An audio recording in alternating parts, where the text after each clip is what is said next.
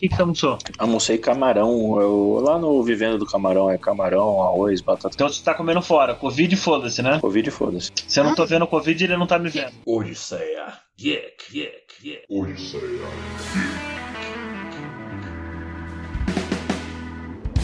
Como eu e a Bárbara, a gente trabalha com, com programas de edição de imagem, edições de vídeo e tal.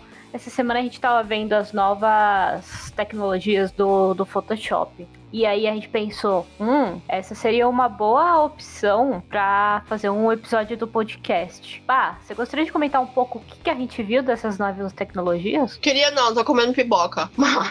Com caramelo. E o amendoim. Também quero pipoca. oh, God, so good. Conta um pouco do Photoshop que você tinha visto. Então, nova versão do Photoshop demorou, assim, eu acho. Já era a hora. Tá começando a utilizar um pouquinho mais de inteligência artificial para plugins. Por exemplo, para quem trabalha com isso, seleção é muito importante. Seleção de objetos dentro do, do Photoshop é muito importante para você fazer recortes. E até o momento você teria que fazer uma seleção meio que por causa de diferenças de cores ou a mão, que era pela varinha mágica. Agora, a nova versão do Photoshop tá com uma forma de seleção em que você consegue selecionar um objeto em primeiro plano. Só selecionando a, a área em volta, ele consegue encontrar a distância que ele tá dos outros objetos. Isso aí é uma mão na roda, ou seja, uma coisa que a gente ia demorar umas uns 10 minutos pra fazer, a gente faz em menos de um minuto. Eu e a Camila, a gente anda olhando alguns outros vídeos, é, não só nisso, ele tá trabalhando com, com inteligência artificial, mas como ele consegue talvez é, virar o rosto, né, Cami, que a gente viu um vídeo recentemente. Virar o rosto e os olhos de uma pessoa de uma maneira totalmente. Não fica artificial, mas é uma maneira artificial.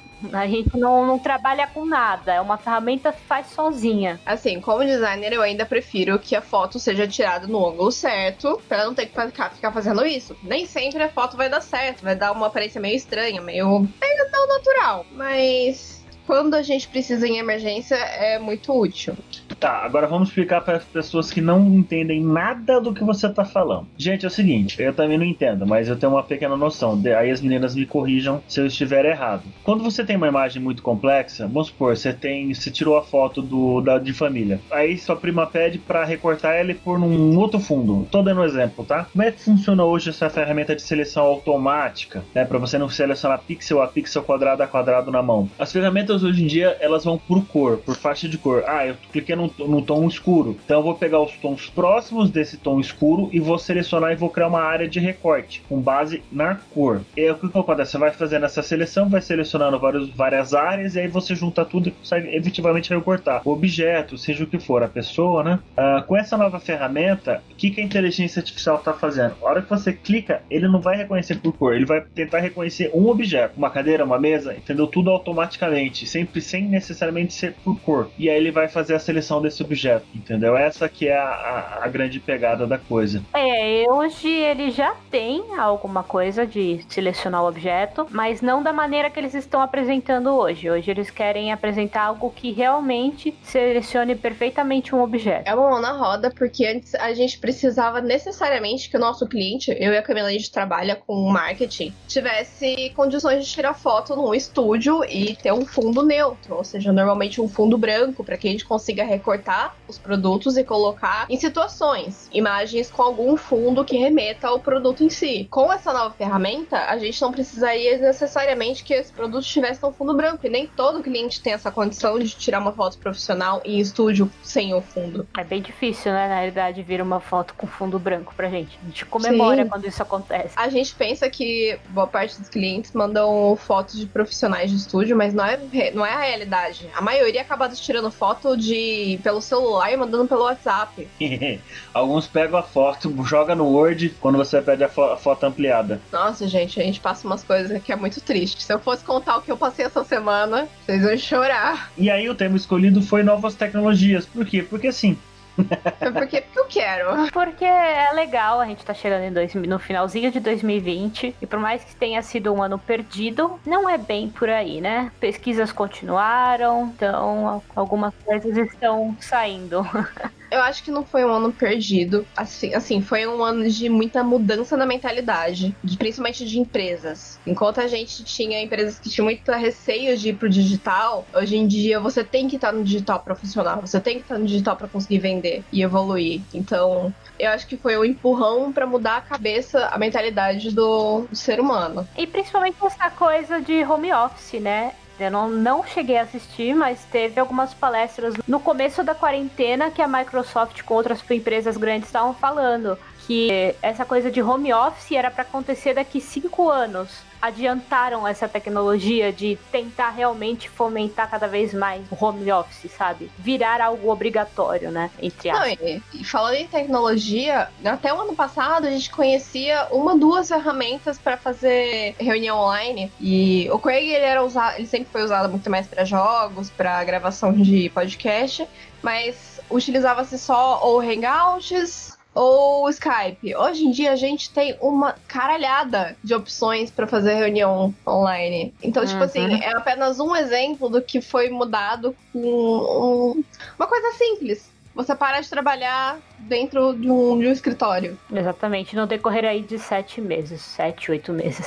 e aí a gente separou algumas tecnologias que estão em alta e, e que algumas estão mudando, bugando nossa cabeça, né? A gente pensa, a gente tá numa Matrix? A gente tem alguma tecnologia que, tipo, já está no mercado e que vocês, há, tipo, 10 anos atrás, jamais imaginaria que seria agora que rolaria? Uma tecnologia que vocês pensam, nossa, não, isso é 2050 e não 2020. Sim, Qual, Léo? no caso aqui, é, teve uma que é até um, dos temas aqui que eu peguei, que é a loja da Amazon Go. Na verdade, acho que já tem mais de uma nos Estados Unidos, mas eu peguei a notícia aqui da primeira, que se não me engano, abriu em Seattle. É, é uma loja em que literalmente não há funcionários é, para ficar te acompanhando, para ver se você tá pegando alguma coisa, não ficam perambulando pra lá e pra cá, ah, e não há funcionários, por exemplo, que estejam no caixa. Porque a loja toda, ela é autônoma no sentido de você entrar na loja, você tem que ter o aplicativo da Amazon, né, instalado no seu celular. Você, é, quando você passa é, pela loja, ele já identifica que você está lá, você provavelmente está com o GPS ativo e tal, e você pode simplesmente pegar a mercadoria e sair. Automaticamente, é, tem uma porrada de câmeras é, sobre o teto da loja que ficam observando cada gesto que você faz, cada produto que você pega, é, mesmo em situações, por exemplo, tiveram repórteres, né, que no momento em que essa loja abriu, se não me engano, em 2019, lá em Seattle, ah, o repórter tentou sacanear o sistema, por exemplo, pegando uma sacola e cobrindo uma, quatro latinhas de refrigerante, se eu não me engano. E ele levou. Ele foi cobrado por aquilo. E ninguém viu. As câmeras, elas contam com um sistema de inteligência artificial que identifica as pessoas, os gestos delas e os produtos que elas estão pegando das prateleiras. Né? Quais produtos saíram das prateleiras tal, tudo por inteligência artificial, com, é, observando com um sistema autônomo de câmeras, né? A única coisa que não é autônoma é que de tempos em tempos os funcionários vão lá para poder repor os produtos, né? Para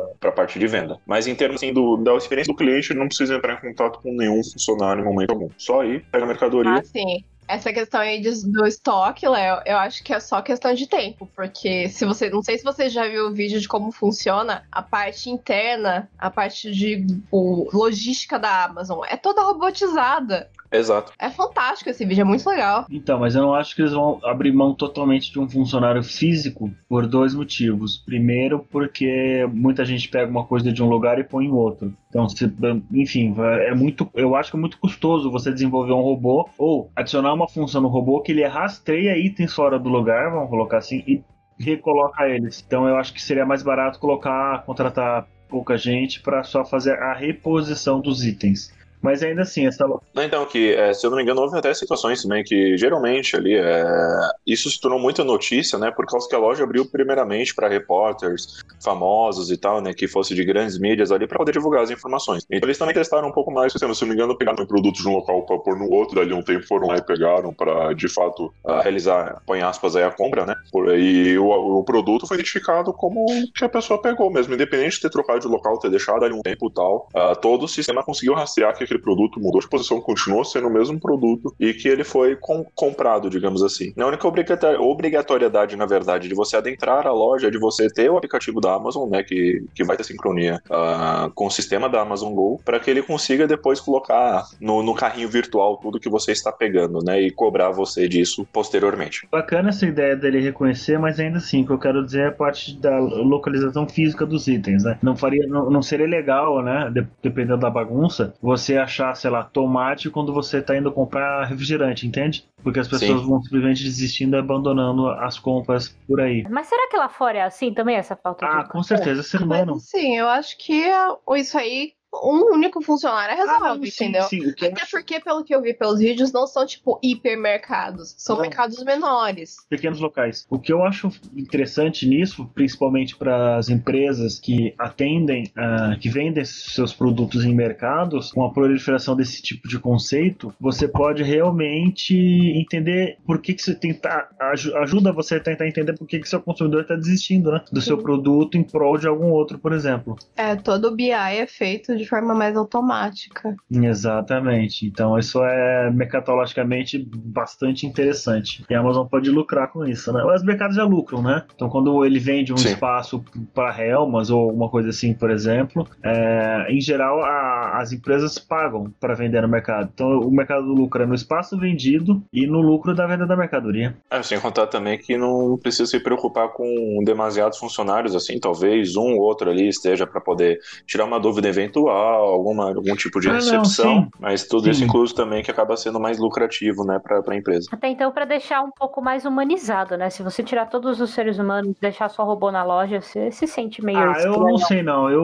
eu, não sei. O que eu acho interessante é não ter fila no caixa. Isso para mim é muito bom. Sim, exatamente. é, o que eu acho interessante é que essa tecnologia aí é um pouquinho além do que já tem aqui. Não sei se o pessoal aqui de São Paulo só ou eu acho que é só na capital lugares. Ainda. Eu acho que é só na capital. Mas mas boa parte das lojas americanas já tem caixas de autoatendimento. Você simplesmente coloca. Ele tem uma, uma espécie de uma balancinha, onde você vai colocando os, os produtos e registrando sozinho pelo código de barras. Você uhum. paga com o seu cartão ali, como se fosse aqueles, aquelas, aquelas máquinas de estacionamento que você paga ali. Sim. É bem parecido, mas ele tem uma balancinha para saber o produto, se o, pe o, peso que você tá colocando tá correto e tal. E você consegue passar até compras grandes, a gente já fez, né, Dan? Consegue passar tudo por ali sem precisar de ninguém. É, não é na, nas americanas. A, a, alguns é. mercados. Não, nas americanas, sim. Tem, não todas, algumas tem. Entendi. Mas o que eu fiquei chocada é que aqui perto de casa tem um mercadinho de bairro, tipo, chama Ayumi, alguma coisa assim. O mercadinho de bairro japonês. E ele tem umas três, quatro máquinas dessas, tipo, Gente, é um mercado mal fuleiro. Aqui na Moca, no shopping mesmo, tinha uma farmácia que ela tava toda automatizada para você pegar os seus produtos e, e levar lá e simplesmente já pagar. É, passar o código de barras? É, não deu certo, porque as pessoas começaram a roubar muito. Então eles tiraram aquele sistema. Eu acho que foi meio que falta de teste, falta de, de tentar ver uma maneira de viabilizar isso. O que a Amazon falou, se eu não me engano, eu não lembro. Não, não foi a Yellow desculpa, ela quando veio pro Brasil. Ela falou que sim, havia muito roubo de bicicleta no Brasil. Só pra usar, porque acho que nem todo mundo que escuta a gente é aqui de São ah, Paulo. Sim, correto. Aí ela era uma empresa de patinetes em que você alugava o tempo do patinete pelo aplicativo. Era tipo um Uber de patinete elétrico. Eu pegava, é, só, só que qual a função locadora? Você paga pelo, por tempo de uso, né? Que nem motel, né? Você paga por hora usada.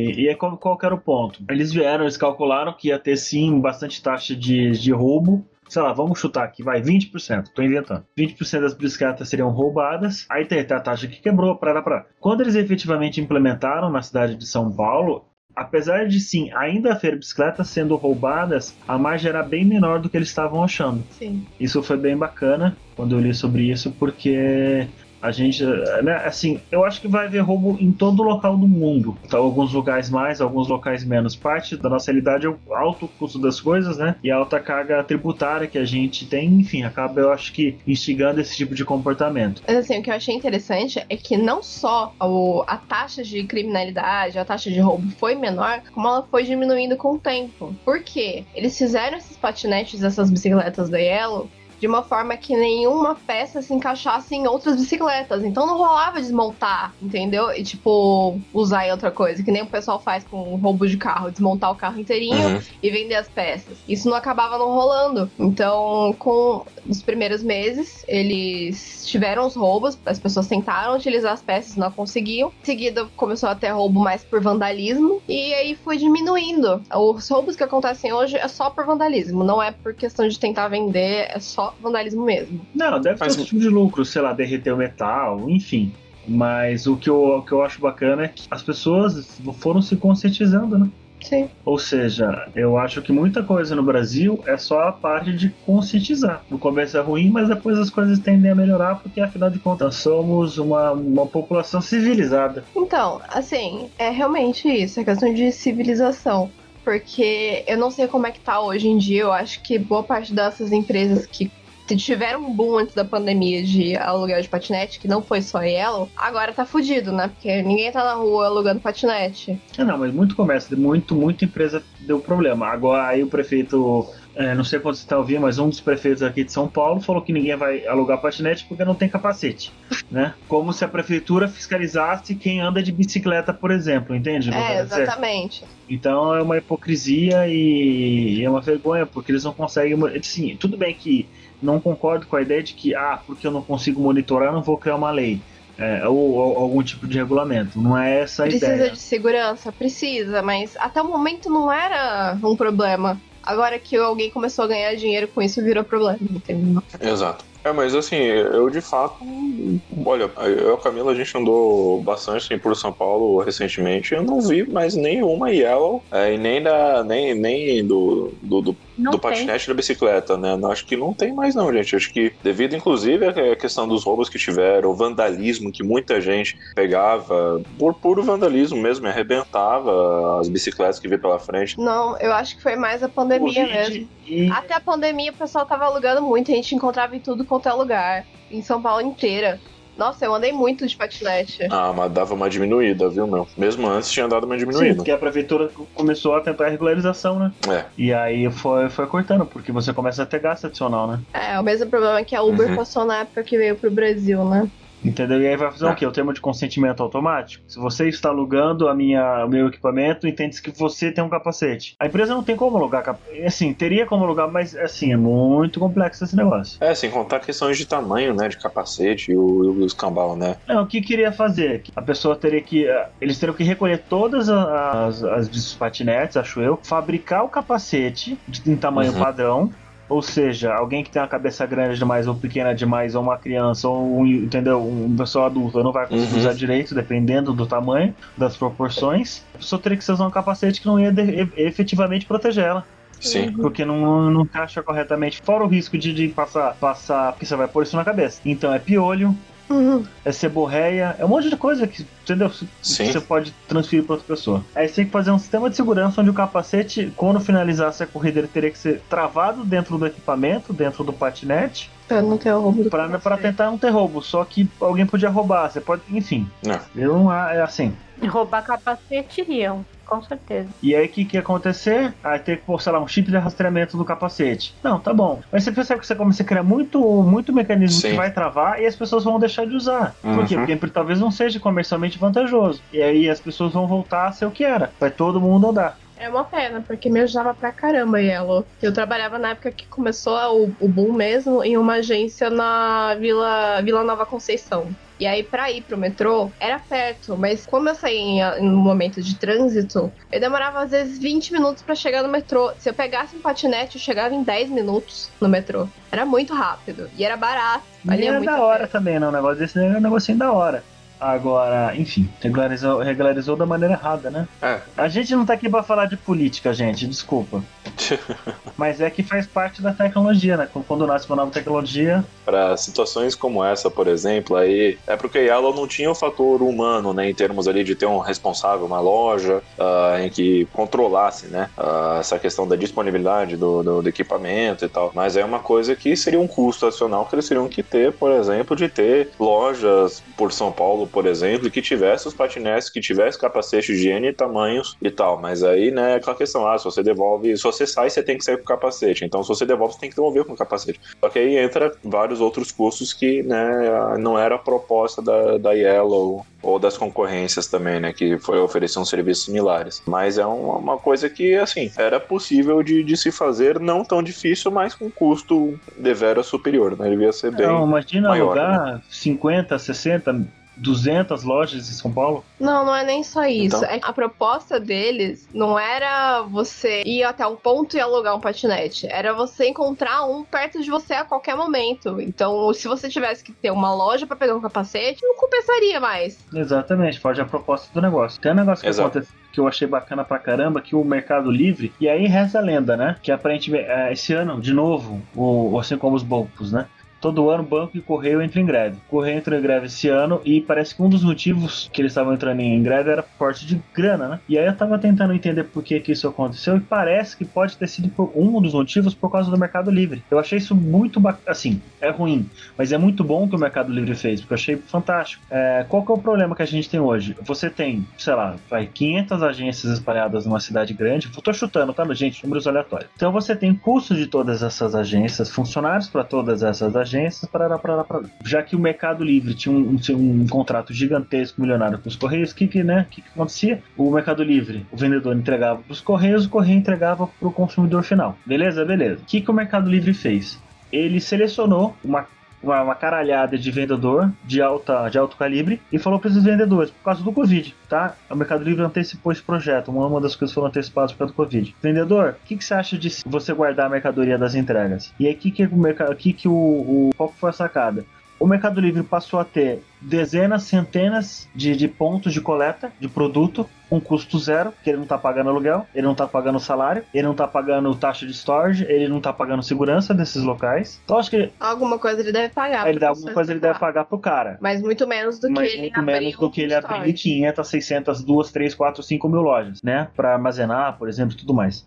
E aí ele contratou, ah, e aí ele paga. E aí a pessoa, né, a pessoa pode querer ou não, virar tipo Uber, ele passa nesses locais de coleta, coleta a mercadoria e entrega pro consumidor final, sem a necessidade de nenhum dos correios. Show de bola. Ou seja, a pessoa não precisa ser um vendedor, ele pode ser tipo o, o entregador do Mercado Livre. Ele pode ser só Aham. um entregador do Mercado Livre. Ah, o ponto é, não sei como que isso tá. Porque como foi um processo inicial, pelo que eu sei, eles abriram primeiro para os grandes vendedores. Uhum. Então, Vamos primeiro abrir esse negócio com as pessoas que a gente já conhece, né? Do que abrir para qualquer um também, porque tem muita, muita focatrua, né? Muita venda ilegal. Então eles selecionaram os melhores dos melhores, fizeram um contratozinho com eles. E o, aí tem um cara que, que ele só paga para entregar, exemplo, né? Sim, E tem assim, outro que é pago só para no negócio. Eles simplesmente pegaram dois tipos de parceiro. O parceiro que era um vendedor muito bom e começou a estocar a mercadoria não só própria, mas de outros. E o parceiro que ele funcionaria como uma espécie de entregador, passando de ponto em ponto entregando. Exatamente. E isso tá acontecendo para cidades, né? Eu não sei se de uma cidade para outra como é que eles estão fazendo. Talvez de uma cidade para outra eles estejam usando os correios. Mas dentro da própria cidade, deve ter muita mercadoria rodando por dentro de São Paulo, por exemplo. Eles estão utilizando o sistema próprio deles de entrega. Eu acho interessante porque eles conseguem alcançar até cidades menores com isso. Não, eles conseguem alcançar. É, não, tem Fernandópolis. Sim. Fabrício foi chamado para ser um.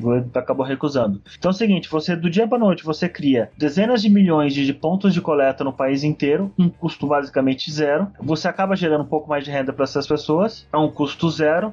O cara que estava parado, ele passa a trabalhar do dia para noite. Foi bem interessante É bem isso. bacana. né? Foi, foi uma sacada bacana isso daí. Eu achei bacana. Alguém que tem o- um esquema um pouco similar, não tão igual assim, mas é o lance do supermercado extra, né? Quando você faz compras online nele, é, se eu não me engano, eles utilizam. Assim, tem um esquema também que eles devem ter um contrato com pessoas comuns que têm um, um veículo e vão até o mercado, fazem a retirada do produto e entregam na casa da, da pessoa, como se fosse também esse esquema bem. Uma analogia bem burra aqui de, de Uber, assim, né? Que é uma, é uma pessoa comum que tá ali fazendo um serviço no momento que te- tiver disponibilidade, né, de ir lá recolher com o seu carro pessoal mesmo o produto lá na sede do, de, de entregas do mercado ou no próprio supermercado e disponibilizar pra pessoa, né? Tipo um iFood da vida, por exemplo, né? Olha, eu- no Extra eu já testei, assim, eu acho que eles são muito limitados ainda. Uhum. O alcance deles é muito pouco. Mas o Mercado Livre, desde que começou a pandemia, eu nunca comprava no Mercado Livre, porque sempre ficava naquele receio de vendedor que passa a perna. Aham. É, o Mercado Livre ele tinha essa má fama. Mas desde que começou a pandemia, acho que eu já fiz umas três compras no Mercado Livre. É, mas é o seguinte, ainda tem falcatrua lá dentro. Eu não tô dizendo que o Mercado Livre faz, mas é, vagabundo tem em tudo que é lugar. Uhum. Então é o seguinte, continuem comprando com cuidado, continuem verificando. O Mercado Livre tem um sistema de segurança chamado Mercado Pago, que na verdade você paga pro Mercado Uhum. Livre, o entregador te entrega e o Mercado Livre só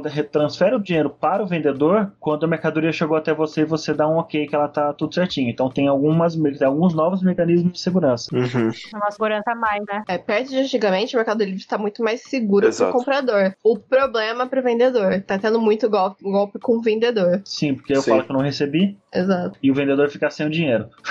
É, e tem situações também que, por exemplo, é, você começa o processo de compra, o vendedor ele tem acesso aos seus dados, pelo menos o e-mail, se eu não me engano. E ele vai lá, manda um e-mail fake, como se fosse o Mercado Livre, com endereço que parece do Mercado Livre, tudo igualzinho, falando, ó, é, para poder finalizar teu processo de compra, clique no link aqui e tal. E aí a pessoa é, faz o pagamento, acaba fazendo o pagamento efetivo por fora, e aí nisso, muitas vezes, a pessoa nem recebe o produto e tal, então tem que tomar muito cuidado. Tipo, todo o processo tem que ser feito dentro do site da, do Mercado Livre, com muita cautela, tudo certinho, que nem o Danilo falou, pelo Mercado Pago. Porque qualquer outra coisa que venha de fora, que peça para concluir um processo de compra por e-mail, melhor evitar ao máximo esse processo e sempre ver através do site oficial. Sempre que receber um e-mail, aliás, não só de loja, Uhum. mas como de banco, não vai pela carinha, se a carinha parece ser do, do meu banco ou da loja da qual eu tô fazendo a compra. Vai pelo título do e-mail mesmo. Qual é o e-mail? O arroba alguma coisa. Mesmo assim acontece e pode ter até o endereço oficial, porque existe formas de você, por programação, mascarar no envio. Mascarar o e-mail. Eu já mandei e-mail pra mim me pedindo dinheiro. Então precisa tomar muito cuidado mesmo. Quando se trata de e-mail, quando vai falar de questão de senha, de compra e tal, evita. Tentem sempre pelas plataformas oficiais, nos sites mesmo, e evitar esse tipo de, de situação por e-mail. Primeiro ponto, a banco não manda e-mail. Começa por aí. Ponto. É, segundo ponto, é, toma cuidado com o boleto, tá? A galera criou um vírus que na hora que você. O que acontece? Na hora que você gera o boleto e imprime dentro do seu computador, ele muda a codificação de barra. Então, na hora que o. Que o enfim, na hora que você está pagando, você está usando o código, você acha que está pagando pro Bradesco, sei lá, tô dando exemplo do Bradesco, mas é um boleto, sei lá, do Banco Uhum. Itaú. Então, com- sempre quando vocês forem pagar boleto, certifiquem o titular da conta que está recebendo o dinheiro, o banco que está recebendo o dinheiro, tá? Porque aí você evita que você, enfim, sofra um golpe. Caia numa fraude, né? Ah, outra coisa eh, que eu ia falar, é isso, o banco não manda e-mail, gente. O banco não manda e-mail e nunca paga nada. Assim, né? nunca paga nada, nunca... É isso aí, dá o golpe mesmo.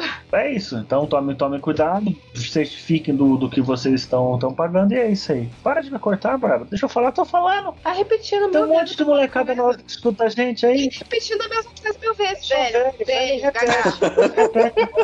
Gente, quanto amor. Caralho. Alguém já imaginou atender o celular com o dedo? Camila, a gente atende celular com o dedo. Não, literalmente enfiando o dedo na orelha.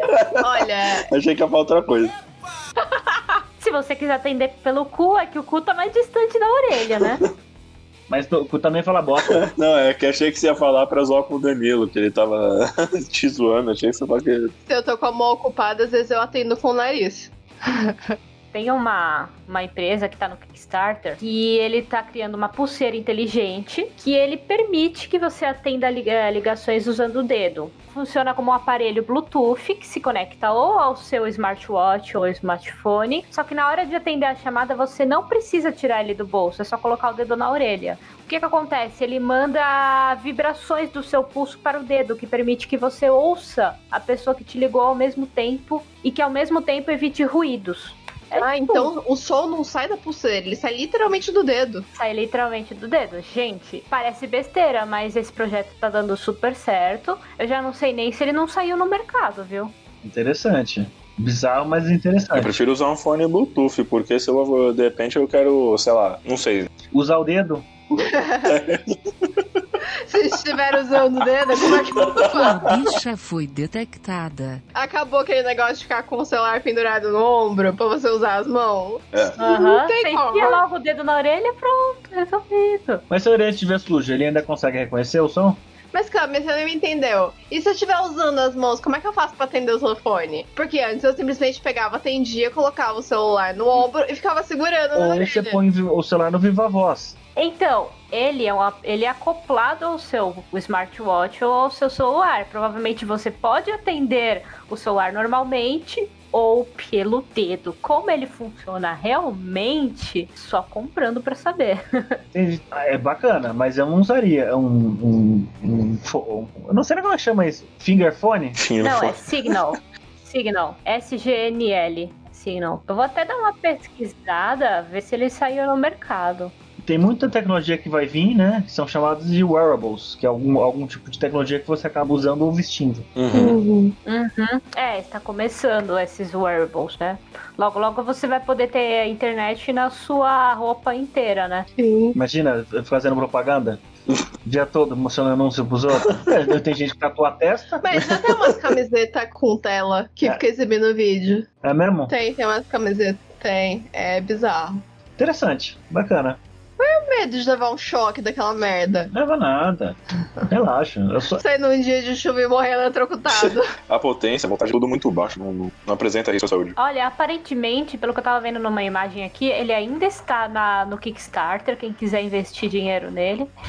é, não, obrigada. Passa os sinais da- dos- do, do relógio ou do smartphone pela sua pele até o seu, a ponta do seu dedo. Você deve projetar. Uhum, ele Isso me, projeta. fez, isso me fez lembrar, o Danilo falou de tecnologia usável, me fez lembrar uma vez, tipo assim, não é coisa projeto recente, é coisa que eu já vi há 15 anos atrás rolando e não sei a que, a que pé está. Que é os caras estavam criando uma capa de invisibilidade. Hum. E era muito, era muito impressionante, Uhum. porque assim, basicamente o que ela faz é projetar na parte da frente o que tá rolando na parte do fundo. Mas como isso funciona, gente, eu já não tenho a menor o que ideia. vi eles fizeram era um espelho que era invisível.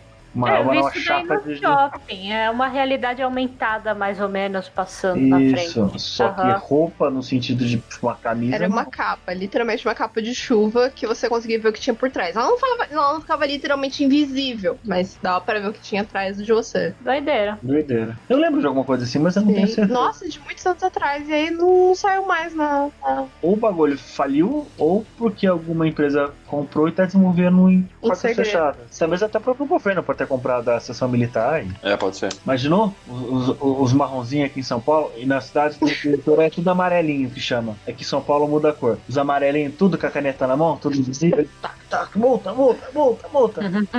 Sacanagem. Agora, uma tecnologia que, assim, eu há 10 anos atrás falava, isso não vai acontecer enquanto eu estiver viva, ou tipo, você é muito velha quando acontecer.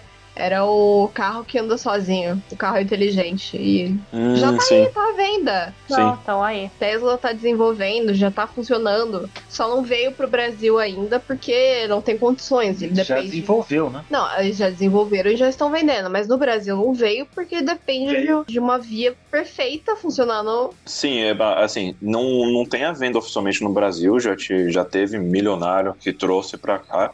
Anda, só que assim, ele não desempenha legal na- no nosso trânsito aqui de São Paulo, por exemplo. Mas na estrada, de boa. Já pegaram, por exemplo, até o vídeo do brasileiro andando assim, com uma hora de estrada, assim, tranquilamente. Agora, as nossas vias aqui na- nas ruas, é, que são ótimas aqui de São Paulo, com muito trânsito e super bem planejadas, Aí, infelizmente, a tecnologia da Tesla não consegue corresponder à nossa altura, né? Não, ele não consegue funcionar principalmente por causa da sinalização da Uhum. via. Porque É, se a rua também. tá com a sinalização apagada, ele não consegue detectar. É.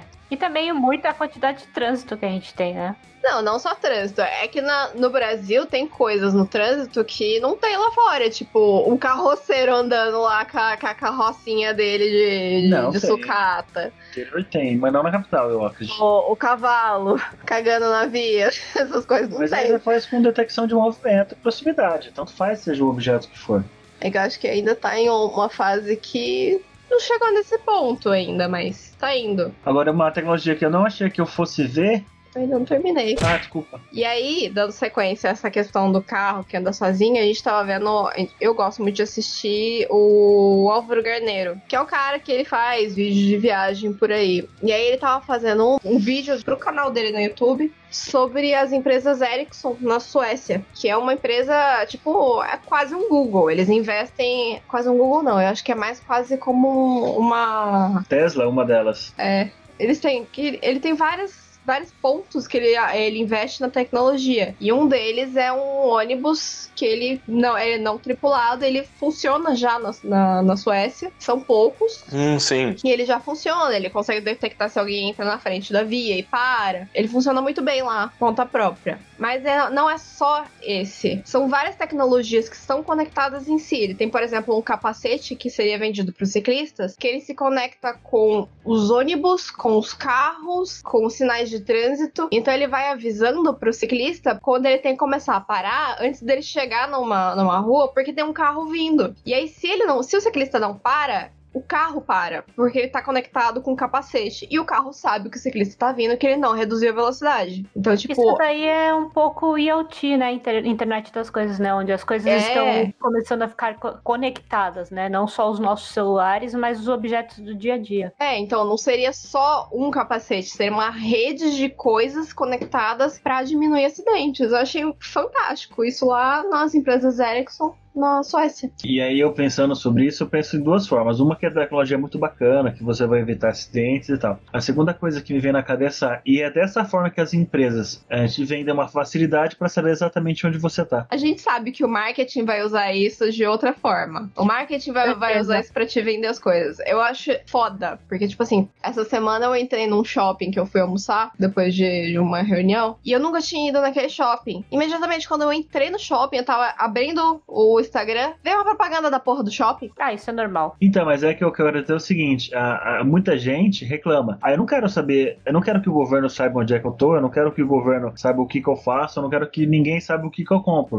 mas o GPS do teu celular tá sempre É, ativo. mais ou menos. Entende? Foi isso que eu, é isso que eu quero dizer. Você acaba, você acaba vendendo de graça essa informação. E nem sempre se refere exatamente ao Ah, não, eu GPS. tô, eu tô só observando. Mas a, a questão, por exemplo, mesmo do próprio 4G, também fica trocando comunicação não só com as antenas das proximidades, como também a sua parte de comunicação do seu celular, ele fica trocando dado num segundo plano, digamos assim, de alguns hotspots. Então, com isso ele consegue obter informações exatamente de onde é que você tá, mais ou menos, tá, para poder passar propagandas referente à localidade onde você se encontra e por aí vai. Às vezes eu tô conversando um negócio e, e detectam que eu tô conversando e aparece no, no Facebook ou no Isso Instagram. acontece Isso muito. é e normal. é mais assustador ainda, porque É. literalmente estão te escutando. Uhum. Então, mas estão escutando Então. pra querer vender alguma coisa, arrancar dinheiro. O problema é que a gente nunca tem certeza qual é o real motivo, né? Ah, enquanto eu só estiver tentando me Não. vender alguma coisa, tá tudo bem. Então, mas começa sempre assim. Agora mudando de assunto, gente. Né, a gente tá falando sobre novas tecnologias? Não. Teorias da conspiração? Léo, manda a tua tecnologia aí. Então, eu tenho, por exemplo, a referente tecnologia de realidade virtual implantada no cérebro. Bom, assim como eu falei na introdução lá que nós estamos mais próximos da Matrix do que nós imaginamos, bilionário, dono da Valve, a empresa responsável pelo Steam e pelo Counter-Strike, ele tem uma empresa que ele comprou recentemente, na verdade ele deu origem a essa empresa recentemente, não se sabe exatamente o nome, mas que ela está trabalhando em pesquisas para tecnologia de implante cerebral, né, para envolver a tecnologia de forma com que eh, as experiências de realidade virtual sejam mais imersivas, a ponto inclusive de enganar o seu cérebro de que ele está vendo algo que não existe, para que você consiga jogar, né, eh, dentro de uma realidade virtual, tal como por exemplo no Pequenos Espiões 3, por exemplo, em que seu cérebro fica imerso nesse mundo virtual e assim, só que está muito nos primeiros, nas primeiras etapas dessa pesquisa, desse desenvolvimento. Mas ele, que está um pouco por dentro dessa questão, afinal, ele tem uma empresa dedicada a isso, ele falou que, assim, a parte, por exemplo, de você conseguir, através de um chip, por exemplo, enviar sinais para a parte ótica, né, responsável pela parte ótica da, da nossa visão, do, do cérebro, é muito mais fácil do que se pensa. Ele ainda não divulgou exatamente detalhes sobre a previsão de quando isso vai ficar pronto, mas ele falou que está muito, muito mais próximo e é muito mais fácil do que a gente pensa. E, caras, é assim, é um cara que tá muito mergulhado nisso, ele toda a oportunidade que ele tem de falar a respeito dessa tecnologia, de defender esse desenvolvimento, ele tá sempre ali já, uns, pelo menos uns cinco anos, ditando que esse vai ser o futuro ah, dos games, né? Que a gente vai se imergir é, nos games, a gente vai ter um implante cerebral. Algumas pessoas podem escolher é, não optar por esse tipo, né? De, de circunstância, eles também vão estar desenvolvendo tecnologias que seja externa, né? Mas quem tiver interno, ele falou que seria inclusive necessário você plugar um cabo à sua cabeça né, em algumas situações. Então é algo extremamente bizarro, mas que está sendo estudado. Cara como ele que é bilionário, é bilionário na verdade, está investindo muito nisso. Então é um como se fosse um gênio do mal, né? Digamos assim. Eu acho que se tiver que plugar um cabo na cabeça, não vai rolar não, o pessoal ah, vai ficar com medo. Ah, então hoje, né? Então, né? É, mas vai ter que plugar, porque o corpo, apesar de gerar bastante energia, não deve gerar o suficiente para ligar um, um, console no seu cérebro. Então, nessa daí o Elon Musk, né, está trabalhando também para implantar chips no cérebro para conexão à internet, né? Conectar ao computador, para você poder tirar os dados do seu cérebro para colocar no computador. Daí é algo que está em estudo, não só para colocar os dados no computador, ou por exemplo, para mandar alguma informação para algum membro robótico do seu corpo corpo. Isso daí é um estudo que ele já tá um tempinho. Sim, aí. imagina que assim, a gente tá trabalhando com hardware e software. É tendente a ter bugs, é tendente a haver é, brechas de segurança, imagina. Mano do céu. Cérebro. É exato, sim. Tudo bem que hoje nós, nós já somos facilmente manipuláveis, né? Uh, que nem eles falaram, por exemplo, é de vídeo o tempo todo, por exemplo, na, na roupa, né? É, mas é dessa questão de estar tá propagando o tempo todo presente, a gente é facilmente manipulável. Mas imagina eles conseguirem, né? Essas grandes corporações ter acesso diretamente ao cérebro que qual estrago que eles não podem fazer e qual estrago de pessoas com más intenções conseguiriam fazer. Assim, é bizarro. Eu acho que utilizar isso para questões médicas, tipo, para fazer membros robóticos funcionarem, uhum. às vezes para fazer pessoas cegas voltarem a enxergar através de implante no, no cérebro. Uhum. Para esse tipo de funcionalidade, eu acho que não só vai vir antes, como a chance de dar certo é muito maior. Uhum. Porque você já tem uma, um problema, você precisa só estar tá querendo resolver ele. Agora, você querer é, acessar um GPS sem ter que ficar pegando no celular, tipo o Google Glass, para você jogar sem ter que pegar um controle. Aí eu já acho que é mais difícil e tá mais longe de acontecer. É, então, ó, segundo o um estudo que foi publicado pela Bjork nossa, difícil o nome, hein? Bjork, eu é, acho. Bjork, é que é com X, Bjork. É. Eles explicam como uma interface de fios serão costurados ao cérebro humano e que servirão como base para ajudar pacientes com membros amputados a mover as suas próteses apenas com um pensamento. É. Porque hoje não é mais difícil, né, mover uma É que eu acho mais prótese, fácil né? você convencer uma pessoa a fazer uma cirurgia, implantar algo no cérebro quando ela já tem uma dificuldade, ela já tem um problema que ela precisa, uma barreira que ela precisa superar, pegar uma pessoa saudável e convencer ela a botar um chip no cérebro. Eu acho que é é uma barreira aí que vai ter que ser quebrada antes. Exato. É, dessas tecnologias de cérebro e tal, o que eu acho mais legal é que eles estão realmente conseguindo criar órgãos que não são naturais, né? Não, para poder livrar um pouco essa fila de, de espera de órgãos, né? Você cria o órgão ali e aí você já consegue doar ele para pessoa. Isso não é mais sobre chip no cérebro, isso já é impressão 3D, entre aspas, assim. Que é uma puta tecnologia também, né? É uma impressão ou é um, um trabalho com célula tronco? Eu acho que é com célula tronco que é feito isso. É os dois, né? É os dois, né? A impressão para ser mais rápido e os, os estudos com, com as células tronco, né? Bem legal. Isso é uma tecnologia que vai mudar muito a medicina. Vai salvar muita gente. Vai vai sim. Já que a gente tá falando de cérebro, né? É uma das tecnologias que eu ainda tá em desenvolvimento, mas que eu nunca achei que eu fosse ver em vida, é o holograma 3D que você consegue interagir. Sabe, tá? A, a lá Tony Stark do, do Homem de Ferro 1. Uhum. Mas a galera já tá desenvolvendo isso já. Mas enfim, a notícia é a seguinte: tá todo mundo falando de cérebro, parará. O Léo deu uma notícia muito interessante sobre a Valve. E agora eu vou mandar uma aqui. IA consegue interpretar as sinais do cérebro e com isso gera imagem de pessoas. Uh, inicialmente foi projetado para ajudar as pessoas a escrever. Qual é o ponto? Você tem alguém com uma paralisia motora, ou alguém como Steve Hawkins, por exemplo, que só com o olho, né? Ele ia escrevendo as palavras, desenvolver uma, uma, uma, uma interface que ela opera dentro do cérebro, ela vai interpretando esses sinais e ajuda a, a, a pessoa a se comunicar, tá bom? Conseguiram desenvolver essa tecnologia. Qual é o próximo passo que eles estão adotando? Eles estão utilizando basicamente essa base de conhecimento para fazer com que a inteligência artificial desenhe rostos de pessoas. Então, a partir do momento que, sei lá, eu pensei Donald Trump. Ele conseguiria imprimir a imagem que Exatamente. o cérebro pensa. Ele não consegue imprimir a, a imagem que o cérebro tá pensando. Louco. Por enquanto, Nossa, é, gente. por enquanto tá com uma margem de acerto de apenas 83%, Caralho, já é muito. mas ainda tem bastante coisa a ser desenvolvida. E o que, que eles fizeram? Eles selecionaram lá várias pessoas e várias partes de corpo: cabelo loiro, cabelo loiro comprido, cabelo loiro médio, cabelo marrom, pra, pra. E começaram a filmar o cérebro enquanto, enquanto eles projetavam essas imagens. Eles estão vendo quais regiões do cérebro está sendo ativada. Uhum. Uhum. O que, que essa IA tá fazendo? Aí o, o- o pesquisador chega pra pessoa e fala: Ó, pensa numa pessoa aleatória, qualquer pessoa. Com base nas ativações, a IA tá projetando a, a pessoa. Que legal. Ah, ativou essa, a, a Uhum. essa área aqui do cérebro. Ah, existe uma chance de 12% de ser alguém com cabelo comprido, entendeu? E aí ele vai fazendo as Não, isso aí aí. pra criminalística e segurança vai ser foda. Porque hoje em dia você já tem. Porque às vezes você não consegue desenhar a Não, porque pessoa assim, hoje em certinho, dia né? você já tem cidades inteligentes que tem câmeras espalhadas pra tudo quanto é lado.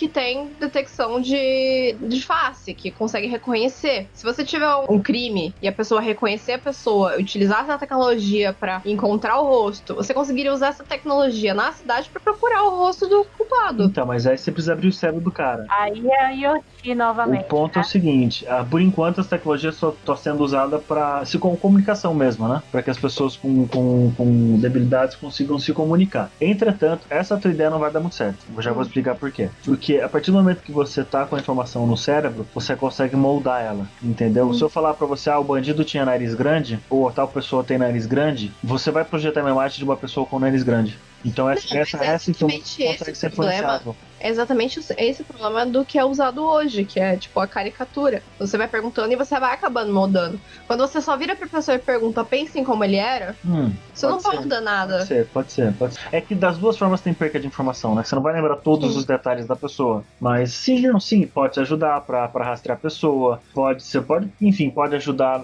até mesmo a por- porcaria da Valve, quando for desenvolver o jogo, já sabe qual, qual área do cérebro ativar. Não, na verdade, é, é, até só, só, só colocando aqui que apesar de você ter mencionado a Valve ali e outra, o Gabe não, não tá ligando ainda as pontas, né? A Valve é essa outra empresa que tá pesquisando a- essa tecnologia é, por fora, né? São duas empresas dele, né? A Valve e essa outra. Oi? Não, são empresas distintas. Isso, exato. Não, nada impede de que elas conversem no futuro, né? Mas nesse momento eles estão com objetivos muito distintos e não, não, não se fala a não ser pelo Gabe New em si, né? Mas enfim. Eu acho que é que nem Elon Musk e suas várias empresas. Exato. O que uma pesquisa pode vir a ser útil pra outra. Mas não necessariamente estão o tempo todo interligados, né? Sim, exatamente. É, Eles, mas eles devem se falar, né?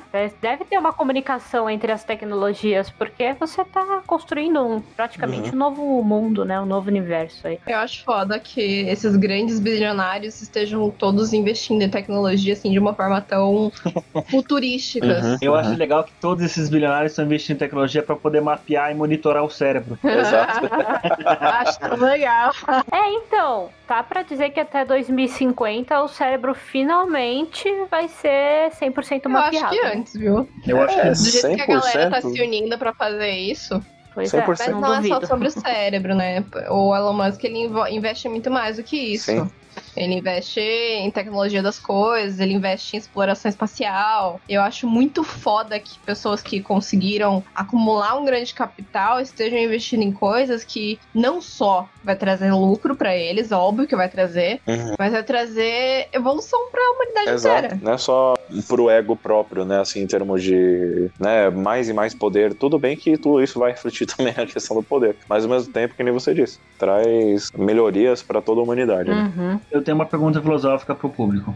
Eu ia trazer uma pesquisa bonitinha pra cá que falava que os cientistas, vários cientistas se juntaram e declararam que existe uma chance de 50% da gente estar vivendo um mundo, um mundo virtual, tal qual uma Matrix. E que a gente não sabe disso. E aí a pergunta é: será que o foco nosso é desenvolver a Matrix para que quando ela se concretize a gente aceite que a gente está numa Matrix? A gente fala tanto de, de tecnologia no cérebro humano e a agrotech, que é toda a tecnologia na agricultura, que é algo tão, tão precário, só que é essencial Absolutamente gente, não, né? Camila. E A hoje- tecnologia, inclusive no Brasil, de, de agropecuária, é muito avançada.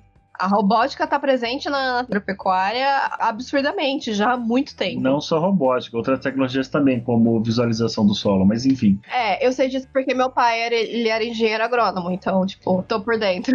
Exatamente. Então, cada vez mais estão investindo para que tudo seja é, tudo seja rastreável, né, por robôs tudo seja manipulado por sensores de modo que não precisa ter a, a mão humana, cada vez menos tem a, a mão humana na, na agropecuária, né? Antes, por exemplo, a parte de você passar veneno na plantação era feito com aeroplanos, né? Já há muito tempo que isso é feito com drone. Não, não é algo recente, já é algo bem, bem antigo. A parte de irrigação totalmente robotizada também já é bem antigo, já rola há bastante tempo não é novidade. É uma das, dos pontos assim que mais foram investidos há alguns anos atrás foi agropecuária. A humanidade precisa de comida para sobreviver. E convenhamos, com cada vez mais gente no mundo, é um dos pontos que a gente mais tem que uhum. investir. Um outro adendo do Elon Musk lá também. Um dos temas que eu tinha visto também era sobre a tecnologia do Starlink, né? Seriam satélites que a empresa dele está colocando ao redor do mundo para trazer internet para todo o globo, né? É, precisa, é, no caso, para essa internet, né, por esses satélites, que hoje tem mais de 420, se não me engano, orbitando a Terra, né? Você precisa ter um receptor da tecnologia, né, próprio.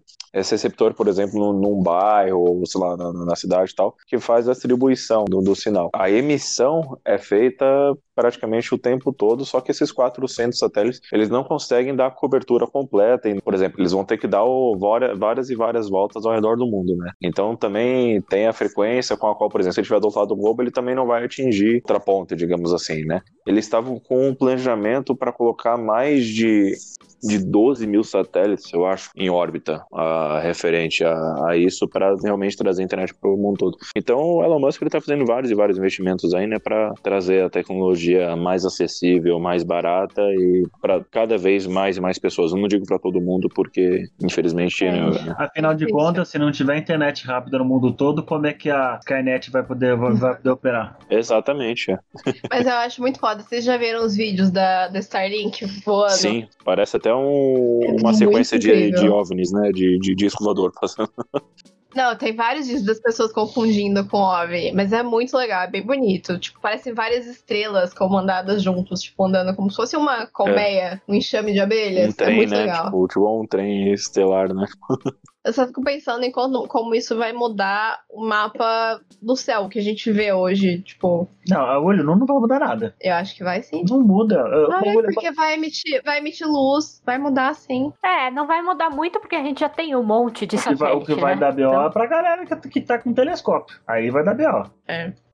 Já dá BO, né? Você olha alguma coisa estranha no céu de vez em quando e é simplesmente. E outra aqui também um é uma, uma das diferenças do Starlink também é a altitude, né? A altitude dele é, é um pouco inferior a, ao, ao normal dos satélites, né? Para que realmente. Tá, tudo bem, a gente, tá, a gente tá falando que vamos chutar aqui 4 mil quilômetros de altura. A gente não consegue uhum. chegar no lugar de 4 mil quilômetros, ah, 4 mil de uhum. distância.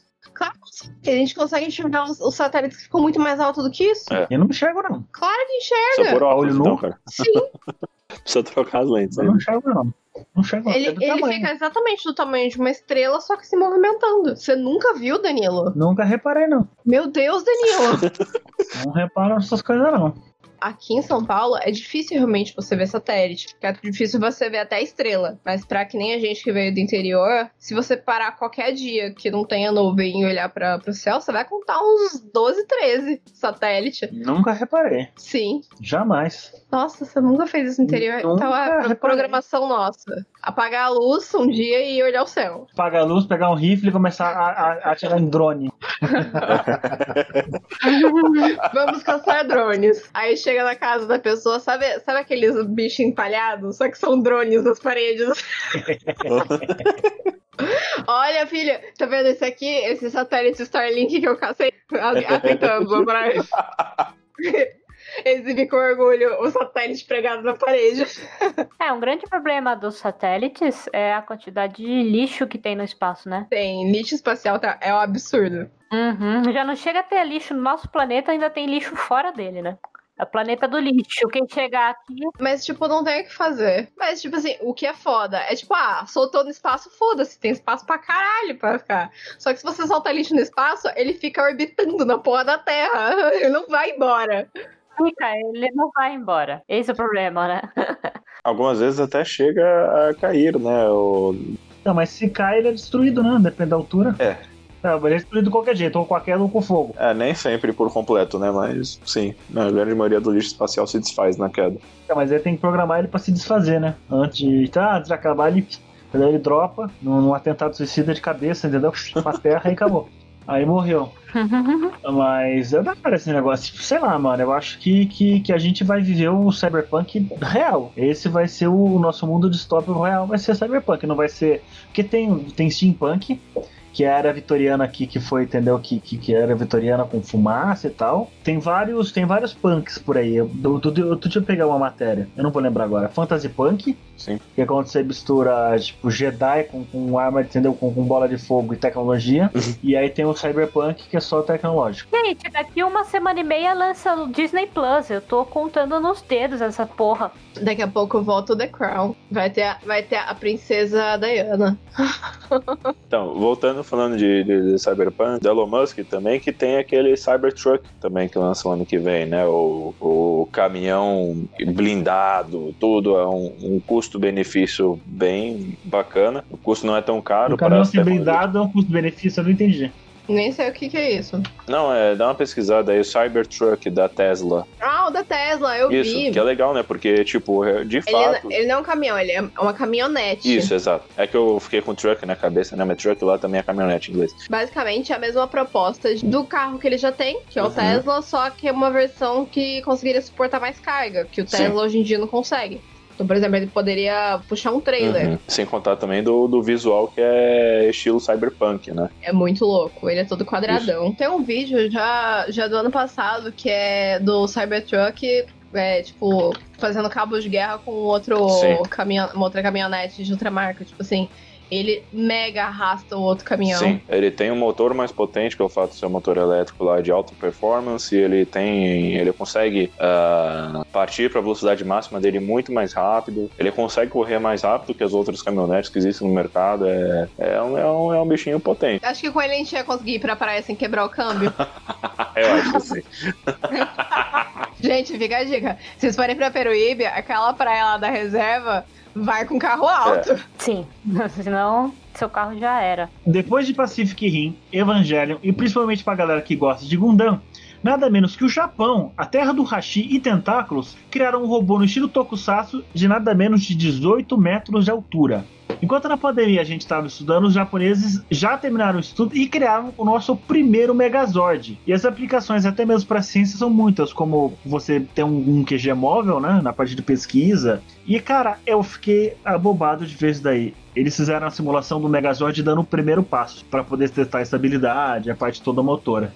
E ele deu, ele conseguiu efetivamente andar. Pesa nada menos que 25 toneladas, tá? o brinquedo, em tamanho real do, do, do, do Tokusatsu. Cara, da hora pra caramba. A, a- a- gente só tá esperando os animais selvagens e, e Godzillas aparecerem, né? Cara, eu achei, eu fiquei, eu falei, nossa, mano, imagina, imagina é, show pirotécnico com esses robôs gigantes. Que negócio louco, cara. Imagina como é que vai ser o ano novo no Japão daqui a pouco. é, é, é sempre no ano novo que aparece, né? Mas, Odan, você tem o nome do, do, do coisa pra poder. Que eu não tô tentando procurando, procurando aqui por um True Megazord aqui no, na internet, não tô achando. Não, na Megazord é o nome que eu dei. Ah. É o robô no estilo Gundam. Imagina que da hora passando sobre o trânsito de São Paulo com isso daí. Pisoteando todos os carros, né? Eu não, Megazord, eu só tô ali. jo- jogando o joystick pra frente. Isso é da hora pra caramba. Imagina subir no, subir no morro na favela com um negócio desse. Subir por quê? Já Subir boa. pra quê? É o boa... Ah, não, já tá na altura, né? Japonês é foda, né, mano? Imagina quanto dinheiro não foi investido nessa porra, velho. Cara, a gente se fudendo, os caras conseguiram um robô, Tá cara. errado? um fucking robô de 20 metros.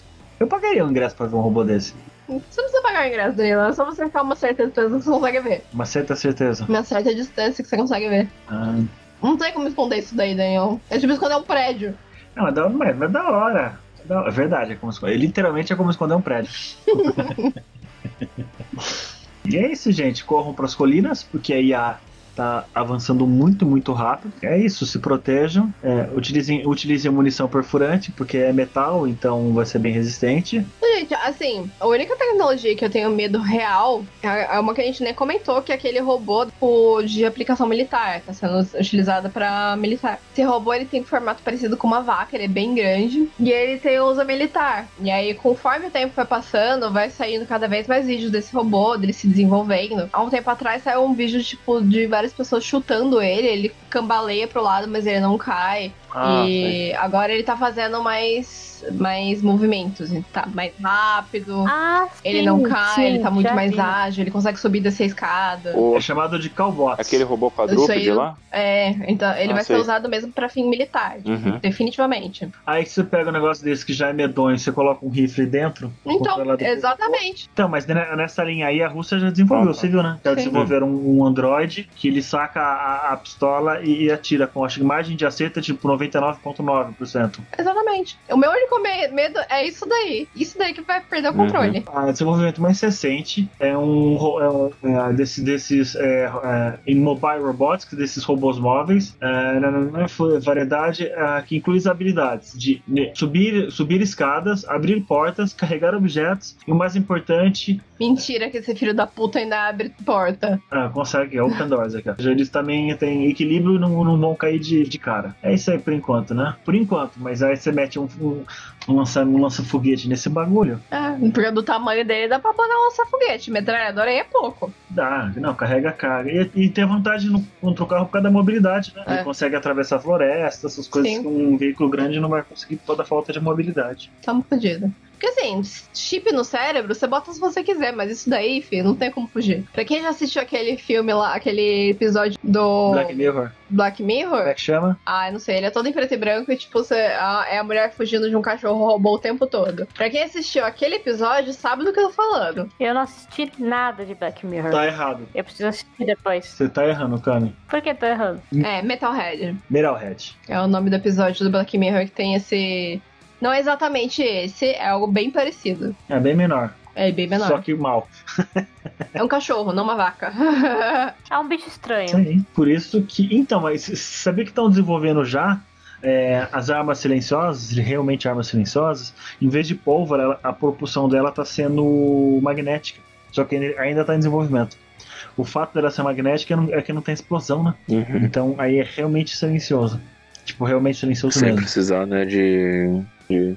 Tem precisar de uma Isso combustão. vai, Uhum. isso vai acabar com os filmes de guerra, né? Ah, não vai ter mais explosão, não. Imagina, imagina quando vai ser chato ver filme É. de guerra e mudo. Não, aí você põe isso de piu, piu, piu, piu, piu, piu, sozinho de, de tiro. O ruim é que o corpo humano vai ter muito contato com o campo eletromagnético, né? E precisa ver o quão isso é prejudicial pra gente. Então, um chip do cérebro, ele pode não ser tóxico, você pode usar substâncias que não são tóxicas, mas. E a ele- eletrocondi- com- com- Ele... Caralho, peraí. Eletrocondutibilidade.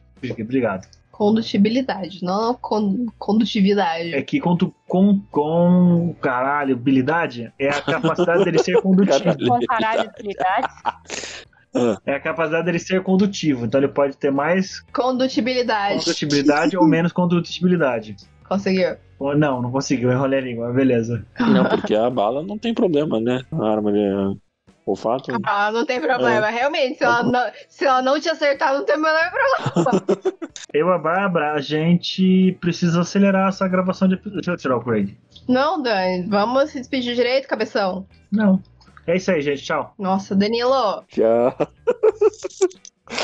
Não, Leléo, fala direito. Eu não sei, gente. Fala aí, vai que vocês fazem bonitinho, eu não sei não. Galera, não esquece de seguir a gente lá no Instagram, arroba Geek. Qualquer comentário sobre esse episódio, você pode fazer ou inbox, ou lá no- na, na imagenzinha desse episódio. Mas pode fazer inbox, a gente responde tudo bonitinho. Segue a gente pra saber qualquer novidade, qualquer informação. Eu ia fazer uma zoeira. Por onde vocês gostariam de atender o seu celular? Dentro do cérebro.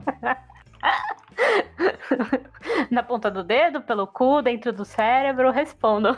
Eu continuo pelo nariz. O problema de você atender pelo cu é que você tem que colocar a boca no microfone, né?